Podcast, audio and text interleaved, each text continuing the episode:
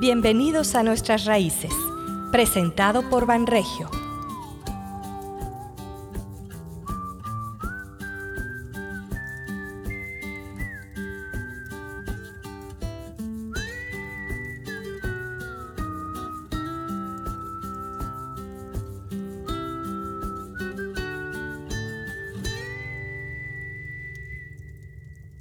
Los indígenas.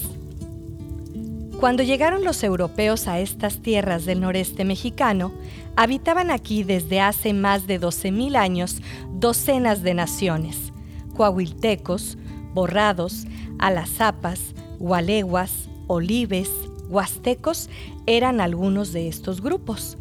Venían del norte, posiblemente cruzaron el estrecho de Bering y tenían origen asiático fueron moviéndose hacia lo que hoy son Canadá, Estados Unidos y Centroamérica. Eran fundamentalmente seminómadas, cazadores, pescadores y recolectores de frutos. Cultivaban en su fase más avanzada el maíz, además de frijol, chile, calabaza y amaranto. Para ellos el maíz era un fruto de los dioses practicaban una religión naturista, donde sus deidades eran el sol, la luna, los elementos de la naturaleza y algunos animales.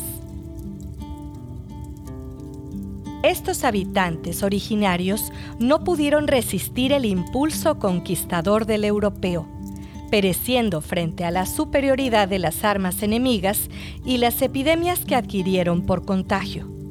Algunos de sus caudillos serían Zapalanimé, Silabán, Colmillo y Guajuco. Las llamadas encomiendas o espacios creados para estos indígenas que tenían la intención de proteger a los naturales fracasaron rotundamente. Ni siquiera la custodia franciscana pudo evitarla.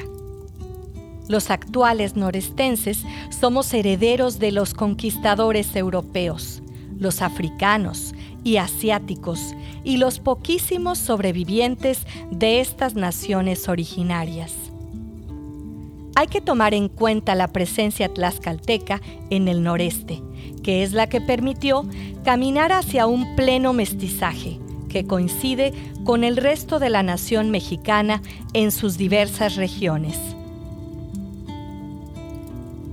En nuestro siguiente episodio hablaremos del capitán Alberto del Canto, fundador de la ciudad de Saltillo, cuna de esta civilización y cultura del noreste.